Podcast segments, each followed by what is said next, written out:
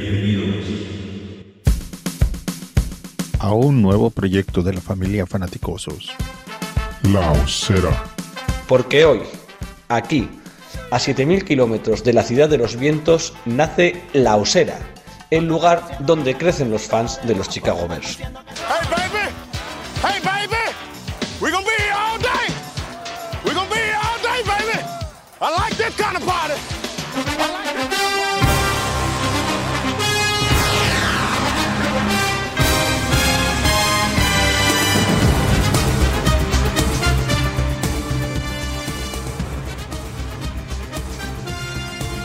Hola, bueno, ya estamos aquí. A ver, Parece, ya, ya estamos, ya estamos aquí. Problemas del directo, problemas del directo, cosas que pasan, eh, se, cae internet porque llueve. ¿qué tal estáis, chicos? ¿Me escucháis todos? No sé, es que ya no sé si me veis o no me veis. Ahora sí, ahora sí. ahora sí, ahora sí. Bueno, por lo menos ya estamos, estamos todos en la osera, así si me, si me vuelvo a caer ya podéis, podéis seguir, seguir hablando. Decía en, en una entradilla que he hecho para mí mismo, yo creo, fantástica, que estamos en ese momento en el que los futuras estrellas, los futuros jugadores de la NFL empiezan a, a medirse, a pesarse y empezamos a verles eh, fuera de lo que es el, el fútbol americano universitario. Y también esa otra parte que tiene la Combine en el Lucas Oil Stadium, importante, yo creo que más importante incluso que todo el paripé este alrededor de los jugadores, que son las entrevistas personales, el hecho de que estén en la misma ciudad eh, agentes, general manager, entrenadores, que puedan ir hablando, oye, a ti que te sobra, oye, pues yo busco esto otro. Entonces, bueno, de todo eso vamos a hablar hoy aquí en este episodio número 7 de La Osera, que es el lugar en el que crecen los fans de los Chicago Bears. Y hoy lo hacemos con un invitado de excepción, que es David, voy a ver si, si bien tu apellido, Sueque. ¿Está bien dicho? Sí, sí, muy bien, muy bien. Está difícil. Más o menos. A David seguro que, que todos la, toda la panda de, de fanáticosos lo, lo conoce bien, lo, lo podéis encontrar en, en Twitter como arroba Bersmexi y creo que estás en, en LA, en Los Ángeles, que, que yo no sé Así qué horas es. David. Son las eh, ocho y cuarto de la mañana, listos, listos para hablar los Bears desde temprano y muy, muy emocionante. Muy emocionante. Dando, dándole duro a los Bears desde, desde primera hora. Bueno, digo, a mí mis hijos me despiertan a las 5 y desde ahí le andamos pensando de qué vamos a decir hoy. Pues nada, muchas gracias por estar con nosotros. La primera pregunta es complicada. Es, de todas estas pruebas que hacen los chavales estos días en Indianápolis, ¿cuál sería la que David haría mejor? Las 40 yardas, el no, bueno. banca. Ah, yo creo, es muy buena pregunta.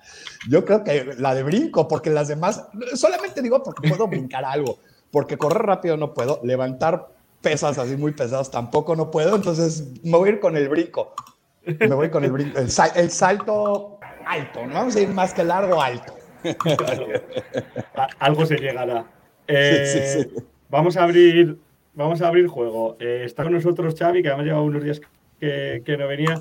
Xavi, ¿a ti qué te, va- qué te ponemos a hacer? David se ha perdido el brinco, hay que coger Ujú. otra cosa. Poquita cosa ya, Xavi. pero bueno. Eh, yo creo que, que las 40 yardas, mira que te digo. Eso es, eso es lo- el premier. El que, el que se avienta a hacer eso en los 40 yardas es porque es, eso es como el- a donde todo el mundo va a ganarse su dinero, ¿no? Do- do- Donde subes tres o cuatro puestos, ¿no? En el draft. Sí, sí, sí, sí. Eh, vamos, yo, yo creo que a Mac que le veo un chico joven, con, con energía y, y con cuerpo, yo le, le pondría a levantar, a levantar las pesas. No sé cómo te ves, Mac. ¿A mí? Sí, claro. Yo creo que lo mejor que haría era coger la libreta y apuntar las notas de los jugadores. Ahora mismo, si tú me dices hace 10 añitos, todavía te digo que, que estoy para hacer las pruebas, que cuando jugaba fútbol y entrenaba, pero ahora ya, eh, bueno, levantamiento de pesas, si vale lo de levantar a tu bebé todas las noches para dormirlo y demás, puede ser que ahí compita un poco. Desde luego, mi- mientras no lo tires al suelo así en plan línea ofensiva, pues todo. Si no se duerme, vamos. Eh, eh, muy, muy buenas, Mac. Eh, Mario, vamos con- contigo. Ya no sé, no sé exactamente qué nos queda, porque os confieso que mi wifi está, vamos, eh, que parece el, el play call de, de Nagy. No No, ahora se te ve bien, ahora, ahora se te ve bien. Yo, yo haría las, yo creo que haría las 40 yardas, porque bueno, yo qué sé, no- nunca se me dio mal eh, correr en plan sprintar. De fondo no tengo nada, o sea, me, me dices correr una maratón y me muero en el kilómetro uno, pero, pero sprintar nunca se me dio mal. Pero bueno, eh, me pilla viejo esto ya, ¿eh? Mi señora tripa no, no llegaría, no haría muy buen, muy buen tiempo, ¿no? Yo no, yo era undrafted, yo creo. Mira que correr este año era undrafted. Hombre, Hey, buenas tardes a todos. Perdón por el buenas retraso. tardes. El tráfico madrileño es una y ahora maravilla. saludar a McFerrin que acaba de llegar. Nada, hombre. Sin, sin, sin ningún problema. Lo único hablando- te ha quedado esto de, de lo de los conos para uno y para el otro. No sé, Los tres conos. Me queda el drill. Eso, eso le eso, toca a no sé Mac, cómo lo ves, Mac. No tengo yo, yo cuerpo de muchos drill. Yo sería como un línea ofensivo cuando les ponen a, a correr 40 yardas en línea recta. Que no tienen ningún sentido, pues, pues lo mismo ya haciendo los conos. O, po- o ponerte como cono ya, de paso, pues yo me Sí. pondría aquí quieto. Es que Ah, ahí es gana, la ahí gana. De cono. De muñeco de esos que tienen que empujar ahí entre, entre dos. Podemos, podemos ser ese que le tira el balón a los wide receiver que vuelven para uno y para el otro. Y si no la coge, pues me, ha- me ha dropeado, ¿eh? Uf, este no sé yo. También es, es una opción. Vamos saludando antes de meternos en, en harina a Antonio, que está siempre pendiente de nosotros y nos saluda desde, desde Denver. La verdad que agradecemos mucho que esté siempre aquí con nosotros y está ahí conduciendo el camión por, por las rocosas, que según dijo siguen teniendo nieve. O sea que, que, que escúchanos, pero ten cuidado, ¿vale? Con, con el camión. Saludamos también a, a Luis desde Monterrey y en México y a Álvaro, que, que saluda la novedad de hoy, a ver si quiere mostrarse Álvaro. Ahí estamos. Y que nos plantea la, la primera pregunta sobre el nivel de interacción en redes que hay de, de fans de los Chicago Bears en español. Eh, si es mucho o es poco, mm, yo creo que todos los que estamos aquí somos los que participamos, pero tampoco hay mucho más allá. Bueno, sí que hay mucho más allá, lógicamente, toda la familia de fanaticosos, pero fuera de la familia de fanaticosos es difícil eh, encontrar mucho contenido. No sé vosotros cómo, cómo lo veis. Creo que está la- hablando de la cuenta oficial. Sí, yo eso, he entendido Y- y- también. Y- y- y la verdad, ah. Pues, los Bears no son conocidos como un equipo muy bien marketeado en, en Estados Unidos.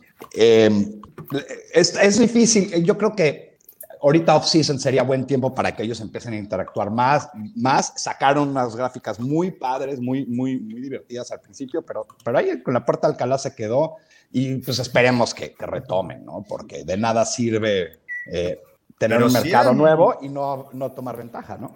Sí, han, han seguido sacando cosas, pero son más mm, las mismas cosas que sacan en inglés traducidas y un poco Sí. adaptadas a- al público de España. Bueno, oye, para ser una cuenta nueva, tienen ya más de 2.000 seguidores y yo creo que no lo están haciendo mal. Vamos, sacan ahí sus cosillas en español para que lo entendamos, nos traducen lo que dice Everflux y Ryan Pauls para los que no hablamos inglés. Sí. Aquí en, en España, pues hay gente que Sí, sí, sí. de inglés, pues medio, o sea, que pone alto en el currículum, pero que No llega ni a medio, Mario. es, sí, pues eso. Entonces, bueno, pues a ver, a ver si sacan algo más eh, personalizado, como lo de la Puerta de Alcalá. Pero bueno, de momento van sacando contenido y no es, no sé, yo creo que la cuenta de los Miami Dolphins era bastante peor, eh, que ya la... Ya parece que la cerraron, ¿no? Yo no la he vuelto a ver, la cuenta esta de los Miami Dolphins en español, que se metía Cata mogollón Sí, con la ella. cuenta de los Dolphins uf, Sí, sí. voy un par de, ¿no? Cosas un poco extrañas. poco, pero y bueno. La cuenta de los Bears, que es esta que tenemos aquí. Ujú. 2.111 seguidores. Y, y bueno, esto de los cumpleaños, que yo he descubierto que le gusta mucho en Estados Unidos, lo de celebrar los cumpleaños de todo, de todo el mundo. Y la verdad que base de, de Virginia por, por el mes de la mujer, que ya sabemos que en marzo es el día de, es el mes de, de la mujer. Pero vamos, el contenido que sacan ocho al final es traducir la- lo que saca cuenta oficial. de género y Sí. Sí, es una traducción y, y esperemos que, eh, que les permitan interactuar más con la afición, porque eso es, eh, pero si, si, vamos, si tomamos la página en inglés como, como referente, No creo que, no creo que lo hagan. Creo que van a seguir eh, hablando de una dirección y, y es normal hasta cierto punto. No creo que, creo que los Bears, como muchos equipos de la NFL, controlan su imagen de más a veces, muchísimo. Entonces no van a dejar a alguien en otra parte del mundo tomar ninguna decisión sobre nada. Va a ser una línea directa a Chicago y los van a permitir a corto plazo, corto mediano plazo, no hacer muchas cosas, ¿no? Nada más traducir cosas, eh, noticias específicamente para España puede haber, pero, pero a corto plazo no veo nada. Es que yo creo que el primer año va a quedar como, por ejemplo, nosotros que somos fans de los Bears y seguimos, digamos, diariamente eh, las cuentas en, en, inglés, el español ya es como, ah, mira, pues ya lo he leído en inglés, ¿no? No me interesa, ni te detienes a mirarlo. Entonces yo creo que lo, van a dejar, lo vamos a dejar de lado hasta que no hagan contenido exclusivo que nos interese de verdad. Claro, sí.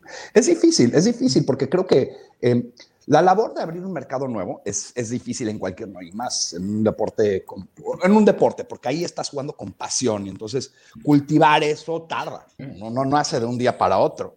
Eh, la verdad, siendo mexicano original, originalmente, me sorprendió un poco que, que, que, escogieran España en vez de un país como México. Les voy a explicar por qué. Chicago es la, la tercera población más grande de mexicanos en Estados Unidos, por arriba de Dallas, por arriba de muchas ciudades que uno pensaría que son. Y entonces, pero, pero al mismo tiempo, pues nunca interactuaron con la comunidad mexicana de Chicago. Nunca hicieron gel. También, por ejemplo, ot otra cosa que me sorprendió es, eh, Chicago también tiene una población altísima polacos, altísima. Y no hicieron ningún esfuerzo para, para irse a, a Polonia. Entonces, no, no, entendí bien, pero me da gusto, me da gusto que crezca, porque, mira, eh, yo siempre he dicho, con los Bears es un equipo que vivimos un poco, especialmente el equipo de marketing de los Bears, vive un poco del 85 todavía. No hay nada nuevo, entonces no, no, no, ha, no han podido conseguir afición nueva. Entonces siempre como que tratan de construir sobre esa, ese equipo del 80. Y creo que es tiempo de crecer sobre otra cosa y crecer en otros lugares, ¿no? O sea, sí estoy de acuerdo que, que los Bears deberían de ser una marca global y no se puede hacer atacando los mismos mercados que siempre has hecho. Entonces, me da mucho gusto que escogieron pues, España e Inglaterra, y, y, pero que de veras hagan un esfuerzo para crecer la afición en esos dos lugares. Ojalá, ojalá, es lo que estamos esperando aquí, desde luego. Les falta un juego en España, eso es lo que de ver, si de veras quieren, si de verdad quieren crecer la afición en España, tiene que haber un juego y tienen que empujar duro. Este, obviamente este año no, no, va, no va a ser, pero yo creo que sí, en los próximos no. dos o tres años estamos casi. Yo creo que el primer partido va a ser Inglaterra, por, por cómo son las cosas, ¿no? Pero sí creo que a muy corto plazo va a haber un juego. En cuanto sí, cuando hagan el Bernabéu. Claro, claro, tiene que acabar el nuevo Bernabéu. Cuando acaben el nuevo Bernabéu, seguro que, que vienen a jugar. ¿Cuándo, ¿Cuándo, se supone que acaban el nuevo Bernabéu? Al 100% en dos años está el operativo, o sea, dentro de dos temporadas. En tres o cuatro años, entonces juegan en España. Normalmente piden que un estadio esté abierto por lo menos un año. De hecho, se hablaba, que yo no sé hasta qué punto se afecta, el acuerdo que tiene ahora mismo el Real Madrid de explotación de los derechos del estadio es el, si no me equivoco, es de la misma empresa que los Miami Dolphins. O sea, que, mm. que los Miami, es decir, que ya tienen ahí vínculos con la NFL en ese sentido, que nadie se emocione otra cosa, pero que puedan ir trayendo algún evento partido, mm. pues tiene toda la pinta. Sí. Toda la... Y creo que Miami también, Miami también escogió España, ¿no? Entonces, va a ser difícil. Este, yo, ahorita con el, con el juego 17, eh, parte de la razón que, que, están dando ahorita es que ese juego que era de local, que queda extra para ciertos equipos, ese es el equipo, ese es el juego que quieren llevarse al extranjero. Claro. Eh, también a corto plazo yo creo que va a haber juegos en Brasil. Eh, hay, han ido planeado, esto, esto lleva muchos años en, en planeación y toda una, una, afición muy grande en Brasil a, al fútbol americano también. Y, y, creo que tarde o temprano todos los equipos de la NFL van a tener un juego extranjero local en los próximos cuatro años, cuatro o cinco años. Porque el ¿Ya? tema, el, perdón, Mario, Didi. No, no, no, dilo, dilo. No, de, iba a decir porque eh, como hace dos días ha salido lo de que los Packers van a jugar en, en, Londres, eh, yo tengo entendido que normalmente la idea es que ese juego lo haga con un equipo fuera de su división. ¿O estoy equivocado? De la contraria, o cabe la posibilidad sí. de que vengan los Bears.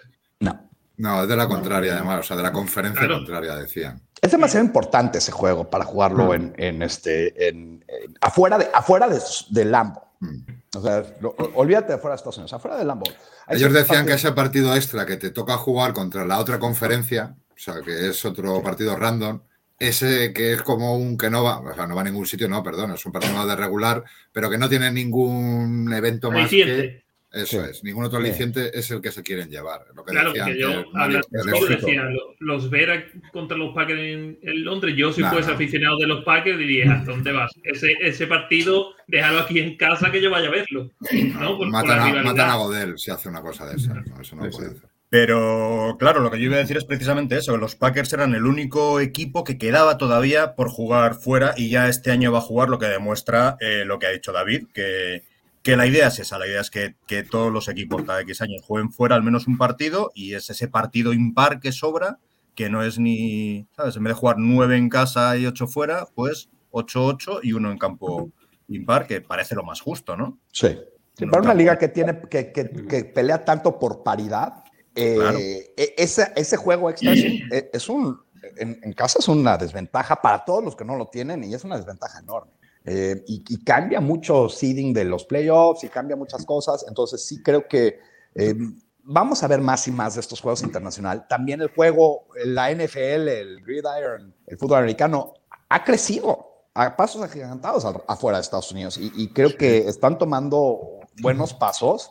Eh, inclusive en China han llegado a jugar juegos de pretemporada. En Japón me ha tocado ver eh, que hay, inclusive, eh, hay un aficionado muy famoso allá de los Bears, eh, Kodu. y, y entonces sí, hay, hay, hay, eh, se está volviendo un deporte más global, pero muy interesante porque en realidad hay muy pocos deportes más 100% americanos que, que el fútbol americano. ¿no? Pero, pero es que al final yo creo que viendo las cifras de tanto, bueno, tanto de ingresos como de pinchazos a las televisiones y a las plataformas, ya, ya creo que se plantean si se puede crecer más en Estados Unidos. Sí, correcto. Entonces, quizá la vía más sencilla de seguir creciendo es eso, es explotar el mercado internacional, que hay Claro. 5.500 millones de habitantes que no conocen este deporte en el día a día, porque como tú dices, es totalmente americano. Entonces, Sí. ahí es donde tienen un buen nicho. Esperemos que tenga paciencia, porque yo creo que con el, el tema de no, vamos a empezar por las redes sociales, en países como España, yo creo que debería ser más chocante, más boom, venga ya, cosas rápidas que la gente vea, yo que vienen aquí, que vamos a poder rápido, porque si en España vas a dar un año de redes sociales y tu red social va a ser la que estamos viendo de los ver, yo creo que el año que viene estamos otra vez a empezar en el mismo punto, en el punto de que otra vez van a tener que arrancar y hacer cosas más radicales para poder atraer a fan a, a la franquicia. De esta manera no creo yo que tenga mucho. Van a coger tres, tres, tres aficionados más de los Bears o, Sí. o poco más, la verdad. Pues sin, sin creernos demasiado, pero nosotros, por ejemplo, con, con esto que hemos creado, creo que atraemos más gente que ahora mismo que, que en la red social de los Bears en España. Sí. Y, y creo que Sergio, Sí. Sergio parecía el vídeo de Weekend ahí. Ver. he, cambia- he cambiado de sitio a ver si aquí hay algo más de. Yo- yo creo Porque, porque además lo estaba escuchando así medio a cachos y, y- y me apetecía hablar de, de este tema, y de, de- de las posibilidades que hay de que se juegue ese partido en España, que yo creo que sabiendo que este año son equipos de la NFC, entiendo que el año que viene será equipos de, de la conferencia americana, entonces estaríamos hablando de 24, 2024 o 2026 y esas temporadas para poder tener un partido de, de los Bears fuera de, fuera de Chicago. Eso seguro, o sea, 2024 o 2026. Y luego, por ejemplo, se habla de que de ese partido entre Miami y Chicago que dicen en algunos sitios, igual que se habla de que sea eh, Mahomes y los Kansas City los que vayan a, a, a Múnich. Y yo creo que no van a juntar dos equipos que sean locales en un mercado, que traerán, llevarán a Múnich este año a los Bucanes y el año que viene llevarán a, a Kansas City para que los dos sean locales en, en Alemania. Sí. Y luego, sobre la otra parte que estáis hablando de crear, es que, claro, crear comunidad y, y hacer redes sociales y todo eso es muy complicado, mucho más de lo, que, de lo que parece, y sobre todo es tarea a largo plazo, es decir, no nos podemos poner nerviosos porque en dos meses no hayamos visto grandes avances o, o algo así, porque, porque es, no, es, no es cosa de un día, desde luego, y, y se podrían hacer más cosas, y yo creo que se harán más cosas, a ver si, si pronto nos enteramos de algo más, pero, pero desde luego que no, que no va a ser cosa de, de tres meses, que, que hagan o que lo que, que nosotros haríamos, porque también entiendo que nosotros no somos el público potencial de la campaña de expansión de los Chicago Bears hacia España. algo que podrían hacer a corto plazo, y ahorita, y lo, y lo ves, lo ves en ciertos otros equipos, y, creo que hay que tomarlo mejor de otros, es llevan a exjugadores a plazas que quieren crecer. ¿No? Entonces, yo creo que sería inteligentísimo en el off-season ahorita traer unos exjugadores. Eh, no necesariamente tiene que ser Urlacher o McMahon o alguien así, pero puede ser, ¿no? Y traerlos y, y que se acerquen con la radio. Eh, Si se local. traen a Blacker, vamos, me cambian la vida, eh, te lo digo, David. Claro, y creo que es algo que para el equipo no es, no es caro. Este, y creo que es la manera de, de construir una marca y construir eh, un lazo más personal que traduciendo una página web. ¿no? Entonces, yo, yo la verdad sí, sí, sí tengo esperanzas que los Bears lo hagan bien. Este, no, no sé qué tanta fe a corto plazo lo tengo. Creo que sus, también los Bears están eh, muy preocupados a nivel administrativo con lo que es el, estadio nuevo. Y creo que eso está dominando todo, todo el, interior del equipo. Ahorita está pegado a eso. Y eh, entonces creo que todo lo demás está quedando en un distante segundo término, que creo que es un error. Pero bueno, digo, los Bears se maneja como una empresa familiar hasta hoy en día, a diferencia de muchos otros equipos que son más corporativos, y entonces no confían en mucha gente. Entonces, ahorita la gente de que sabe o que tiene poder de decisión están dedicadas al estadio. ¿ya? Pero algo tan sencillo como, oye, vienes a España, que venga una persona, una persona que sea cercana a que los fans de la NFL conozcan, a decir, oye, mira, venimos a España, que dé una rueda de prensa aquí en España, simplemente eso, y deje la puerta abierta en cualquier pabellón de baloncesto importante, que, que puede ir mil personas, dos mil personas de seguidores, no solo de los Bears, sino de cualquiera que guste la NFL, dice, Claro. oye, viene alguien de los Bears, vamos a ir a verlo, aunque vayas con la camiseta de tu otro equipo, pero vas a verlo. Claro. Entonces, eso ya crea imagen. A partir sí. de ahí, desarrollarla de la manera que te guste, pero la presencia en España creo que era fundamental para empezar a arrancar el tema. Dice Marco que, cansa un poco el, vivir de esa historia y de la tradición del 85, que somos todo lo contrario de un equipo moderno, que, en muchos casos eh, sí que puede ser así, pero, pero bueno, yo creo que, que todos irán dando. Y yo sí que, sí que ahí estoy de acuerdo, de acuerdo contigo, Cristian, que falta una cara, ¿no? Ponerle, ponerle cara a esa llegada. Yo supongo que tendrán un, o sea, si esto lo han hecho medianamente decente, habrá un responsable, aunque, esté, aunque viva en Chicago, una persona en castellano que sea responsable de todo esto y que pueda eh, ser la cara de, de, de Es que los lo Bears que y han- luego esa lo parte- que han Este es un punto que quería tocar. Yo creo que no, obvio, es obvio que no viven en, en- en España y que no están muy apegados a España, porque el mismo hecho de que le llamaron a su cuenta Bears en español, te das cuenta que no están muy conectados y no saben exactamente, no están conectados. E- Eso fue un error garrafal. O sea, que no se dieron cuenta hasta ahorita que, que gramáticamente para España es incorrecto lo que están diciendo. Entonces, este, creo que a mí me sorprendió mucho eso cuando yo lo vi, eh, cuenta de Chicago Bears en español. Dije, están tratando de atacar España, ¿por qué no está en castellano? ¿O por qué no le dieron un... un- un- Me preocupó eso y no, no me encantó, porque sí lo vi como que un- alguien totalmente eh, fuera, fu- fuera del círculo español, ¿no? Otra, otra de las cosas que nos sorprendió es cuando empezamos a leer un Twitter de alguien que iba a formar parte del equipo de las redes sociales de los Bears y decíamos, pero bueno, pero esa persona que, sale, que sabe de fútbol, Sí. que- que- porque yo creo que no sabía nada, simplemente emocionada de formar parte, sí, a lo mejor sabes de redes sociales, pero es que a lo mejor necesitas una persona que sepa redes sociales, pero Pero al final es lo que estábamos hablando. Ellos han buscado Claro, efectivamente claro, una agencia que repite, que traduzca, que le dé una imagen corporativista, Sí. como decía antes David, dentro del hilo que ellos quieren, que es un hilo muy conservador y ya está. Y también pensemos que al final esto es una inversión para ellos a medio plazo, sabiendo que no van a jugar y que esto no se va a impulsar en los próximos dos años, tampoco van a meter la carne en asador. Además, teniendo los problemas que me imagino que allí en Estados Unidos lo vivirán de otra manera, el ambiente no es muy receptivo a ese cambio de sede, ¿no? Ese cambio de ubicación del Soldier Field. Entonces, pues están preocupados un poco, yo creo, en su ombligo y no, no en esta expansión actual. ¿no?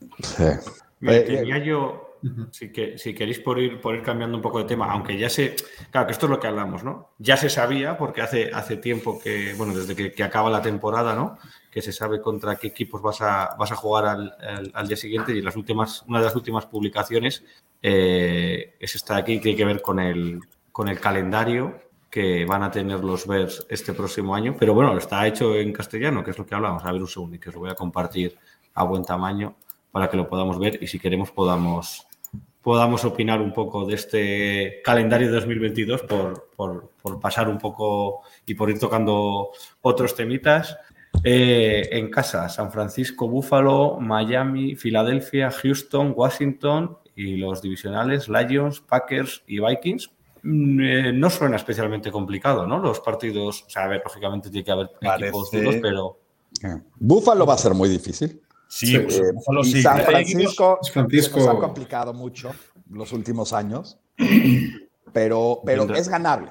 El de Buffalo, Buffalo tiene un equipazo, un equipazo. Después de ver ese partido contra Kansas City, estamos años luz de Pero se decía que Buffalo este año era el punto de inflexión. Que si no lograban llegar al Super Bowl, iban a empezar a desmantelarse. Yo no sé Bueno, hasta qué eh, punto va a llegar eso. pronto, ¿no? No, llegaron ahí- tan cerca eso, que, eso digo que todavía que, que yo esperaría. Porque después hemos tenido eh, eh, cuando venía Tampa, "Oh, Tampa nos van a ver y cogimos y le ganamos con y tú decías, ¿Qué? bueno, hemos ganado Tampa con el equipazo. O sea que, ¿Eh? A ver, a mí. que este año tenemos potencial para. Si lo hacen bien, yo creo que podemos competir con cualquiera. Sí, teniendo bu- buen juego de coreback, cambia todo. O sea, cuando, cuando un equipo tiene, y digo, es- estamos hablando como si conoceríamos, pero la verdad, como aficionados de los Bears, nada más de lejos conocemos lo que es un buen coreback, porque nunca lo hemos tenido propio. Digo, a, a un aficionado que le tocó ver Sid Lockman, igual y te puedo opinar, pero hasta Jim McMahon en su época no era gran coreback. Eh, era bueno, era muy decente, pero, pero tenía la mejor defensa probablemente de todos los tiempos apoyándolo, ¿no? Aseadito, ¿no? Sí. Eh, pero, pero teniendo un buen quarterback, es el gran, eso es lo que a- a- aplana el campo, ¿no? Cuando tú tienes un buen juego de tu quarterback, todo, todo lo demás no tiene que estar perfecto. Cuando no tienes un quarterback, todo lo demás tiene que estar perfecto para ganar. No puedes, o sea, y, y esa es la gran diferencia entre los que tienen y los que no. Eh, como me imagino que muchos de, de los que estamos aquí saben, los Bears hasta hoy en día son el único equipo de la NFL, incluyendo los equipos de expansión, que nunca hemos tenido un, un, un quarterback con 4.000 yardas por aire. Nunca. Eso, es, eso, eso tiene que cambiar este año. El que más se ha acercado, si mal no recuerdo, era, eh, no sé si se acuerdan ustedes, de Eric Kramer. Que También fue hace mucho tiempo, digo, por los noventas, pero, pero mucho tiempo. Y, y Eric Kramer no era, no era Joe Montana, ni mucho menos, pero, pero hasta hoy en día es el que, nuestro líder en yardas, en yardas por, por, por aire en una temporada. Casi llegando a las 4.000, pero no llegando. Entonces, teniendo eso, creo que podemos competirle a cualquiera de esta lista. Si Fields está a cierto paso, y podemos hablar ya después de qué necesita él para llegar a ese nivel, ¿no? Pero, pero creo que él llegando a ese nivel se puede competir. A ver, a mí en general me parece un calendario bastante más asequible que el de las últimas temporadas. ¿De acuerdo? Ah, mucho más fácil que las dos últimas temporadas. Si hay Sí, equipos hay mucho. complicados, como puede ser Buffalo, pero también hay equipos que en teoría eh, Texans o Falcon. Commanders, ¿no? Falcons o los dos de Nueva York, si no... Si Hombre, no cambia mucho el peso, yo creo, cómo evolucione Vikings. Es decir, Lions creemos que van a seguir siendo Lions. Claro. Hmm. Green Bay va a seguir siendo Green Bay, que tiene, porque parece que Rogers al final, pues eso, vira a que el homeópata se queda por Wisconsin. Sí, pero- hará roto con la mujer, ¿no? Con la Bueno. novia, ¿no? Sí, Sí, sí, rompió con la Es el hace más. Pero digo, Pero- me queda un poco ver vikingos que van a ser, porque claro, son dos partidos que pueden ser, entre comillas, más, más asequibles. Claro. Y inclusive no. Detroit, les voy a decir, la verdad, los juegos divisionales son difíciles, no son fáciles. O sea, a Detroit le hemos ganado mucho últimamente, pero no sé si se acuerdan la época de Jim Caldwell, que no fue hace tan, tanto. Ellos nos dominaron, nos dominaron. Obviamente nosotros también estábamos pasando por la época Fox y eso, pero, pero los juegos di- divisionales nunca son fáciles. Inclusive cuando dominas un equipo es otra cosa. Digo, Bueno, estos es- dos últimos años nos han ganado, de- sin ir más lejos. Estando como estaba, la temporada pasada nos ganaron en regular season. eh, Detroit. Sí, Sí, este remontó, año ¿no? no, el anterior. ganamos Ah, sí, el, partido. ante- el anterior sí, El anterior, sí. exacto. Y, y- y, mira, Dan Campbell no me gusta como un cuate excelente, técnico no es, pero, pero es una persona que sabe motivar a su equipo, es un general bueno y creo que si vemos lo que tenía en cuanto a plantel el año pasado, yo quedé impresionado que el equipo, su equipo no paró de pelear en toda la temporada. Y es algo que, pues, siendo Detroit, teniendo ese plantel, hubiera sido muy fácil. Entonces, este, pues sí, hasta que, mira, todos los equipos tengo esta teoría. Que hasta, hasta que demuestren que pueden ganar, pues nunca van a ganar. Y Detroit es ese equipo. Detroit lleva, nunca ha ganado nada. Es más, apenas ganan los volados al principio de los juegos. entonces, es- entonces, hasta que te pueden demostrar que pueden hacer algo, lo tenemos que tachar como último lugar, ¿no?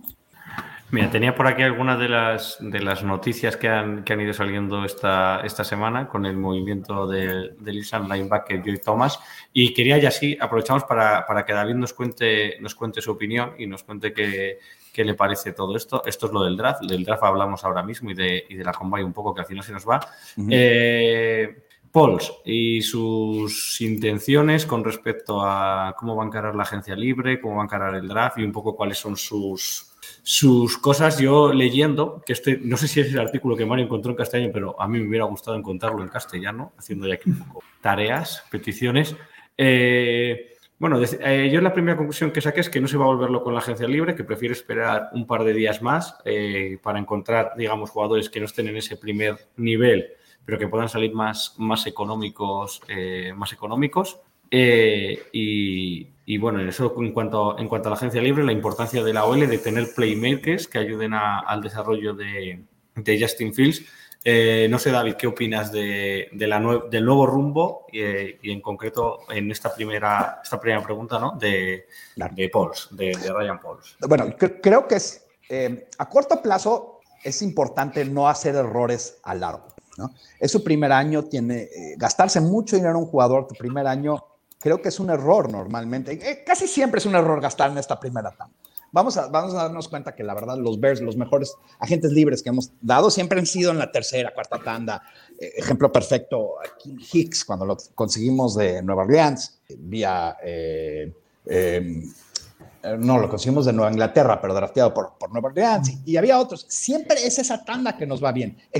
Un- el único asterisco, diría Allen Robinson, nos salió muy bueno y sí fue de la primera también.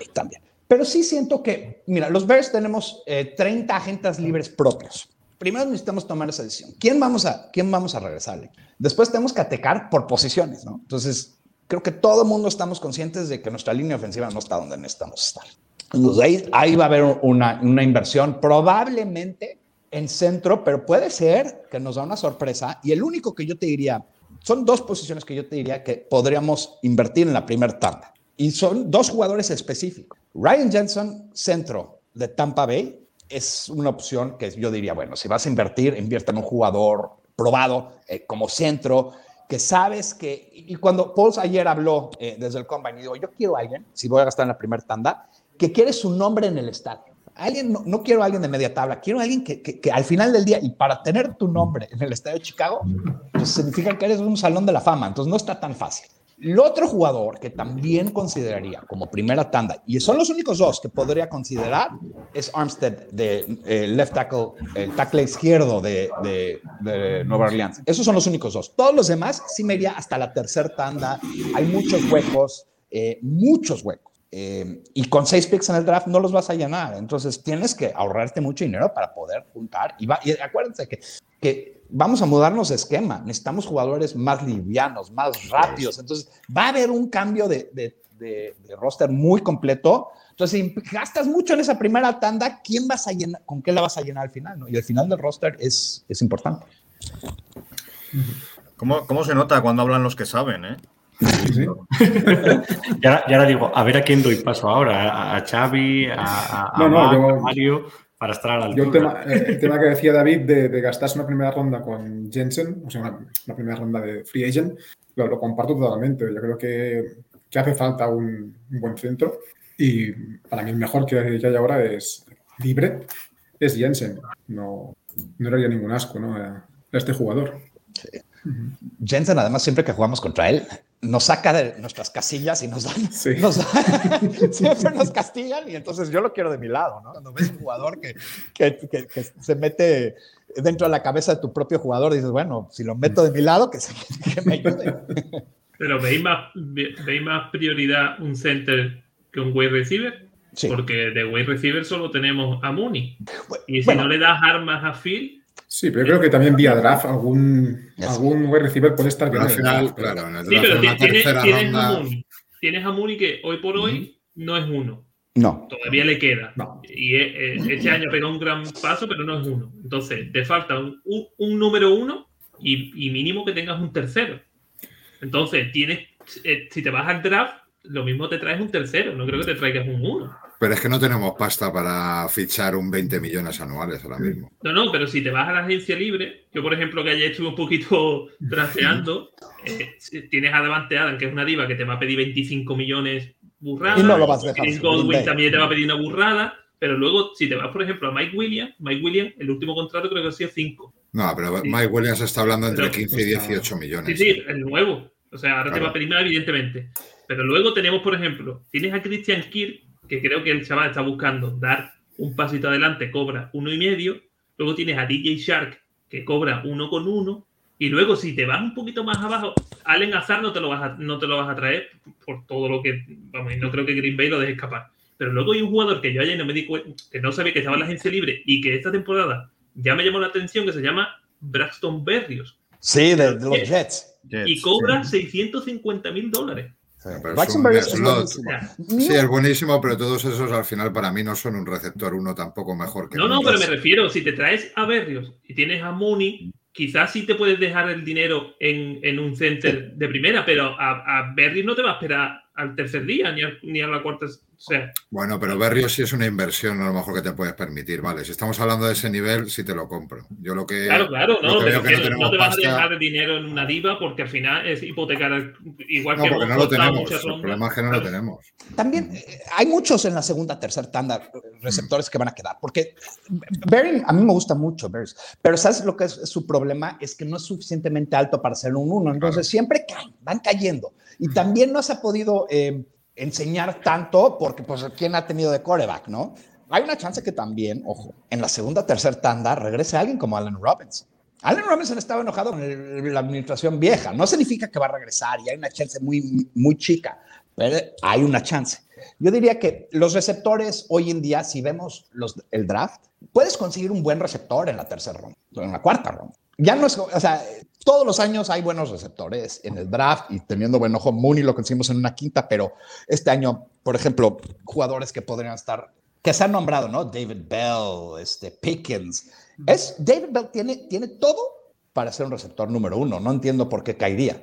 Tiene falta de coreback en la universidad, pero Bell creo que es uno de esos eh, receptores, si lo ves, creo que mide 6 pies 3 pulgadas, que es como 1,95, eh, rapidísimo. Y bueno, no, no corre lo que corre un Chris Olave, pero sí es rápido y además esas bolas, lo que le llaman el- el- las de 50-50, él siempre va a bajar con ellas. Entonces, eh, ¿sabes a quién lo compararía un poco? A Sean Jeffrey, sin el drama extra cancha. Hay, hay, uno, hay uno que no sé si habéis leído que se llama Traylon Burks o Barks, ¿vale? Que ha hecho 11 touchdowns y lo tienen, lo tienen como que caerá en la segunda ronda. Sí. Yo no he visto vídeos de él, pero lo poco que he leído, creo que hizo 1110 yardas. O sea que ese Sí. está ahí tapadito. Si no nos cae Olave, puede ser que nos cae. Es de Arkansas. No, Sí, no, bueno, eh, eh, Olave eh, no te cae, pero, pero ni aunque mates a los demás general manager. Este, este receptor que estás hablando de Arkansas tiene decía. posibilidad de ser el primer, el primer receptor que salga. O sea, así de bueno es, así de bueno es. Olave, Olave, vamos a hacer, vamos a hacer un GoFundMe, una colecta, compramos una cachimba gorda y se la mandamos para que se la fume eh, la noche antes del draft. Exacto. Esa es la manera. Digo, nos enamoramos porque vemos la posibilidad de lo que, lo que pasa cuando hay química entre receptor y coreback, ¿no? Vemos Cincinnati y decimos, yo quiero eso, a toda cuesta. Pero la gran realidad es que creo que eh, el draft nos va a tocar muy difícil. Seis, seis posiciones, ni un número uno. Eh, necesitamos trade down, o sea, eventualmente para más picks. Lo necesitamos porque no puedes hacer nada con eh, más con los hoyos que, que- y los huecos que tenemos en el equipo actualmente. ¿no? Tenemos, te digo, 30 agentes libres. Entonces, no vas a firmar todos esos regresos, no los vas a reemplazar todos con agencia libre. Entonces, ¿qué haces? ¿Cuál, cuál de estos picks vales lo suficiente para hacer trade down? ¿Tenemos a alguien que podremos cambiar por picks? Ahorita yo creo que se- la, la estufa caliente, ¿no? Lo que le llaman estufa caliente va. Vamos a oír mucho de un trade posibili- de- posible de o Mac o Quinn. No creo que cambien a ninguno de los dos. Pero se va a empezar a ir porque son de los pocos que podrían traer algo interesante de regreso. Lo demás que tenemos en el roster, nadie, nadie va a estar interesado. Es lo que hay, pero no nos van a dar lo que queremos o lo que aceptaríamos, ¿no? Claro. Mira, Heidi que nos saludaba antes y que estaba a favor de, de la conexión para la No cachimba. toquen a Mac. Yo le dije porque van a empezar a oír estos rumores, porque así pasa en el draft, ¿no? Antes del draft oyes todos estos rumores. El staff nuevo identifica esto muy fácilmente y dice, eh, tener a dos pass rushers de ese nivel, ningún equipo los tiene, menos los Bears. Así de sencillo. Claro, pero es lo que decíamos, hace poco discutíamos, ¿va a llegar Mac al nivel físico 100%? Pues solamente ha fallado un año. Eh, aparte de eso, ha jugado 16 juegos casi todos los demás te- temporadas. El año pasado, y es más, yo te lo aseguro que si los Bears y eh, estaban en una posición, él no hubiera, para- eh, él no hubiera parado. La, se operó porque sabía que los Bears no iban a ningún lado y el mismo equipo le dijo, ¿sabes qué? Esta temporada no vamos a llegar a ningún lado. La inversión que tenemos en ti es demasiado fuerte. Descansa. Pero con, con la edad que tienen y los contratos que tienen, ¿qué, qué nos podrían dar? Que sería ra- razonable y no sé si vosotros lo cambiaríais por, por eso, Xavi, Mac, Mario. Yo creo que te dan una segunda, ¿eh? No creo que te den una primera. Después del año que, te- que ha pasado Mac, con la operación y demás, la, la edad también cuenta. Yo no creo que te den una primera por Mac, aunque nos guste mucho a nosotros. No creo que. que Y por una segunda la pena, te lo tampoco. O lo, o lo das. Es que, es que tampoco, tampoco confío en que una segunda ronda del draft te vaya a solucionar gran cosa. No, no, no. Eh, Mario. Yo no, yo no los doy, yo no los doy. Tenemos ahí dos cosas que funcionan y, el- y lo que nos van a dar a cambio no, no es lo suficiente como para plantar. Es, es lo que en economía llaman el coste de oportunidad. Es decir, no, no, lo, no lo vamos a, a recuperar, no, no nos merece la pena darlos. Eso es. Ahora, mucho estamos platicando ahorita de la segunda ronda, ¿no? De qué podría ser. Y muchos oigo que van receptor, eh, línea ofensiva. Yo les voy a dar una posición que yo siento que es que, que, que va a ser el target de los Bears. Eh, bajo el nuevo esquema que vamos a jugar, necesitamos algo que se llama la técnica 3. Para los que no entienden, se los voy a explicar de la manera más sencilla. Cuando, cuando la línea ofensiva se, se forma, la, dependiendo de la formación de la línea defensiva, es, le dan un nombre a la técnica, ¿no? Si está encima del, del centro, el, tackle defensivo se llama una técnica cera, cero o un nose tackle. Si se pone entre el centro y el guardia, es una técnica 3. Si se forma entre el guardia y el tackle, es técnica 5. Lo que Bears necesitan es un técnica 3 activo, rápido, y es algo que porque normalmente acaban siendo más chicos y menos corpulentos, pero más rápido, tienden a ser más fáciles de conseguir. Y creo que esto va a ser, y para el es- esquema de Everflux es esencial esa posición. Hay tres posiciones esenciales eh, y esa es una de ellas. Y, y lo necesitamos. No tenemos nadie en el roster. digo, se, se habla mucho de Nichols, se habla mucho, de- pero no tenemos a nadie que es un técnica 3 natural. Y Eddie Goldman definitivamente un técnica 3. O sea, puede, puede tratar de jugar esa posición, pero necesitamos a alguien mucho más rápido. Eh, a los que conocen un poco más de fútbol de los Bears un poquito más viejos, Tommy Harris, en la época de Lobby Smith, era un técnica 3 pero perfecto para, para eso. Y creo que ese es la segunda ronda, es casi el lugar perfecto para esa posición. Necesitas un pass rusher del interior.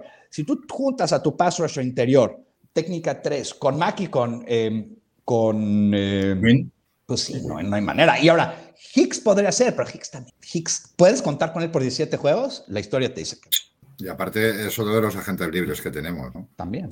Hay que ver si se invierte en él. Si al final todo esto que hablamos está bien, pero hasta que no, hasta que no veamos que cogemos en free agency que renovamos, especular con el draft, pues Sí. claro, es que nos queda mucho de por. Eh, Ya estamos a nada de la agencia libre, creo que es el, cap- el 15, 16, ya bien empieza 14. Ya estamos. Ya ahorita las decisiones duras se van a tomar este, y, y nos vamos a dar cuenta muy rápido de qué posiciones vamos a draftear dependiendo de qué posiciones estamos atacando en la agencia Claro, libre. ¿no? que dejamos por coger, está claro. O, Pero es que ¿a qué empieza la combine hoy y estamos ya emocionados, ¿no? Con el, con el picor. El picorcito. Habéis enfadado a Heidi, ¿eh? que lo sepáis. No, yo sé que, yo sé que, yo sé que Hicks este, es el favorito de, de Heidi. Y la verdad, a mí siempre me ha gustado el jugador. O sea, a mí vino a cambiarle la mentalidad a un equipo que estaba en los pisos. Ah, Hicks fue Hombre, de las mejores firmas de motivacional total, desde luego. Es en los partidos y es el, el motor de la línea ofensiva, es el, es el que siempre está empujando al resto. A mí nos gusta a todos. El problema, Heidi, es que hay que pagarlo, es caro, y la gente libre y a ver qué hacemos con él. Y ya tiene una edad, ya está mayor, ya no es También. el, el Higgs de hace 4 o 5 años. Sí, sí, sí, sí, sí. Ya, ahora, ahora sí creo que va a ser interesante ver cuál es, qué mercado hay para Higgs, porque sí va a haber un mercado. Y ahora, eh, quiero regresarme nada más un poco, porque creo que hay un, un templete de exactamente qué nos darían por, por Higgs o por Quinn. Si vemos lo que dieron los Rams por Von Miller, es básicamente una segunda y una cuarta. Ahí está más o menos lo que conseguiríamos por, por, por Higgs o por, por- digo, por Goldman o por, eh, por Mac o por Quinn. Aunque creo que ellos podrían, eh, Quinn específicamente un poquito más, segunda y tercera. igual. Después del año que ha hecho. Sí, 17 sacks en una temporada no, no, no los hace cualquiera. Mira, nos preguntan, que nos saludaban antes desde, desde México, cómo estamos con el, con el tope salarial. Te recomiendo que te veas el, la osera de la semana pasada, donde le pegamos un, un repaso bastante grande con, con corbata y todo al, al tema del salary cap. Pero vamos Eh, apretados, amigo, vamos muy apretados para todos los agujeros que tenemos. Vamos justitos a fin de mes este año. Eh, vamos a ir por ir ya encaminando esto hacia, hacia el final y también porque sé que Mario es el primero que, que se tiene que ir, que le llaman los, los deberes, y no es así, ¿no? Los deberes laborales. Sí, sí, sí. Eh, ¿Alguna cosa que, que añadir que vas a estar pendiente esta semana en, en la Combine? ¿Algún jugador que tengas especial ilusión por ver? ¿Algo? ¿Algo? ¿A quién me preguntas? ¿A mí? Sí. Mm, No, yo, yo la Combine paso como mero espectador. Mm, miro ahí a ver eh, quién es más rápido, quién es más fuerte, quién es más alto, pero no lo sé, no lo sé porque, porque después, pues lo, lo que hemos dicho hasta ahora, hay que esperar a la agencia libre, eh, a ver cómo fichamos y qué fichamos y a partir de ahí ya es como vamos a decidir la estrategia del draft. Entonces, bueno, pues la Combine está bien para tener esos datos para después de la agencia libre, pues decir, eh, a ver este, a ver este otro, suena, suena tal receptor, suena tal línea, tal, a ver qué tal lo hicieron, a ver si son más o menos atléticos, más o menos rápidos, más o menos altos y fuertes. Y eso, pero vamos, que ahora en principio nada, eh, mero espectador y, y tomando apuntes para luego.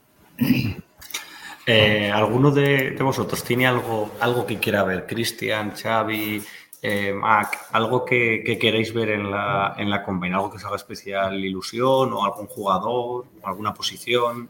No. Para mí la Combine es un poco, un poco de metadona, ¿eh? Para pasar un poquito la abstinencia ya. Para quitar el picorcito, efectivamente. pero- A ver, Sí, a mí me gustaría, de lo que tenemos en agujeros, hay un línea que me gusta mucho para donde creo que nos va a llegar. ¿eh? Ya sé que todos van a hablar de Linderbaum y compañía.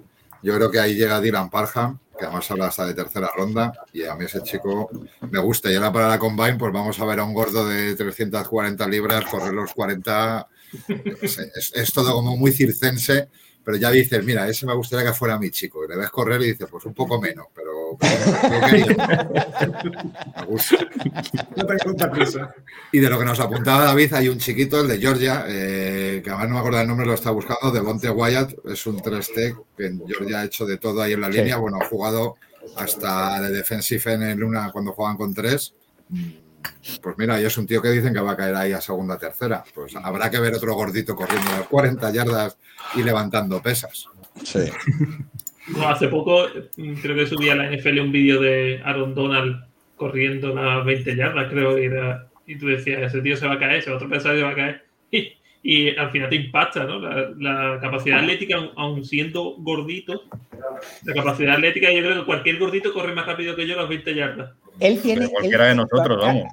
Aaron Donald es un fenómeno físico. Yo lo he visto en persona. No, no, hay, no hay nada como que Aaron Donald físicamente deja a otros jugadores de fútbol americano.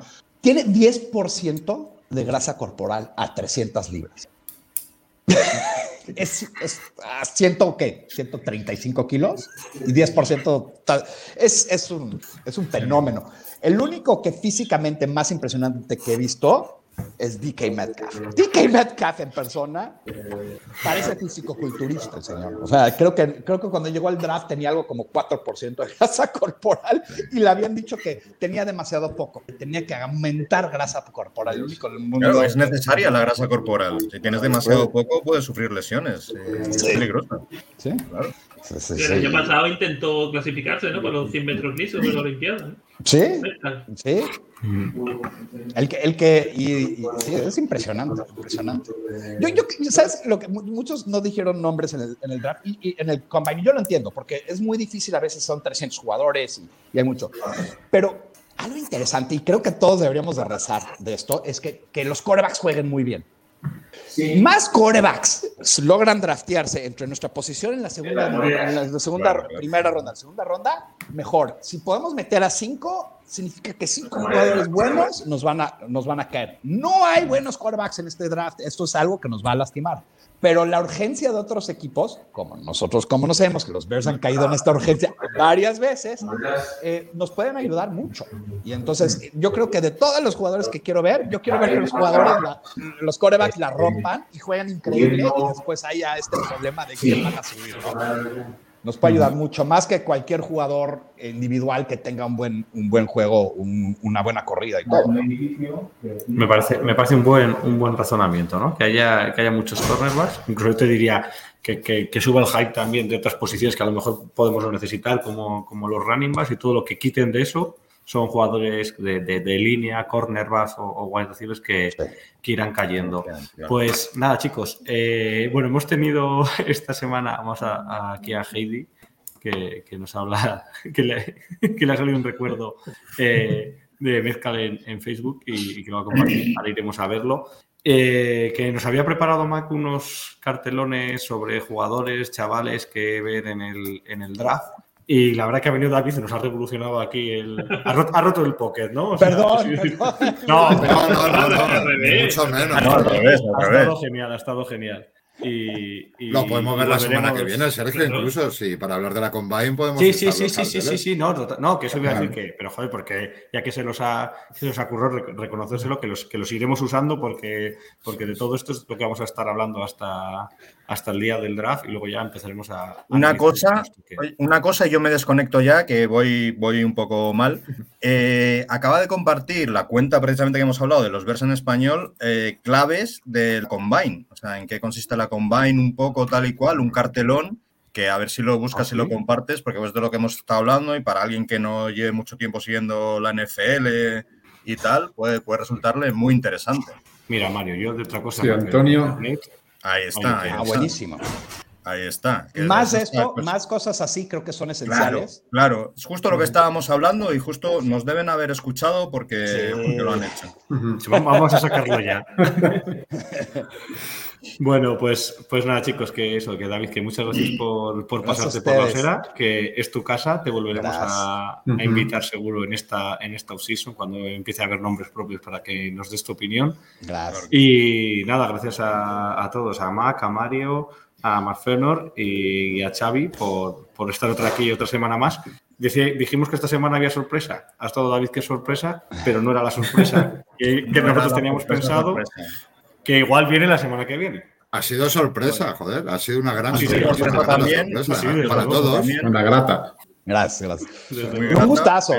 Me encanta su proyecto y, y les tengo que decir que, que queremos más y queremos crecer como afición. La marea alta va a subir todos estos barcos y queremos que la afición de los Bears de veras eh, crezca y que tengamos más gente metida en este deporte increíble que es, que es el fútbol americano y este equipo que es el mejor equipo. Con ese mensaje de David, ya saben, Bersmex, sí. En Twitter nos despedimos hoy. Chicos, muchas gracias a todos y nos vemos el jueves que viene. Bear down. Chao. Bye bye.